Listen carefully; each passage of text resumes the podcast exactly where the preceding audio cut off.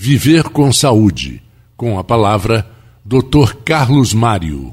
É, com relação ao diagnóstico precoce, o que, que houve um estudo na Suécia, tá, com o Dr. Laszlo Tabar, em 1977, onde é, foi feito um estudo uma, com mulheres entre 40 e 74 anos de idade, tá?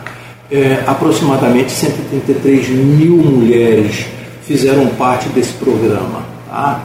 Esse programa, em 1997, ele estudou todas essas mulheres que fizeram parte desse grupo para serem rastreadas. O que, que aconteceu? Isso em 77. É, em 95, eles observaram que houve uma diminuição, com esse programa, houve uma diminuição da taxa de mortalidade em 31%, tá?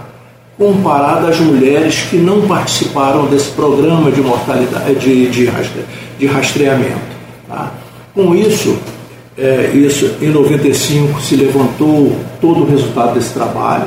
Em 97, 20 anos depois, a Suécia adotou o rastreamento em todo o país. Em todo o país. E, consequentemente, depois em 2006, né, em 2006, houve um levantamento também, onde foi observado a redução da mortalidade, dessa taxa de mortalidade, em 45%. Tá?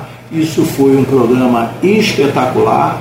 Esse rastreamento faz parte hoje do governo da Suécia em relação às mulheres. Tá? E é importante porque porque a, a, a, o diagnóstico precoce salva a vida, diminui a taxa de mortalidade e onera menos o Estado.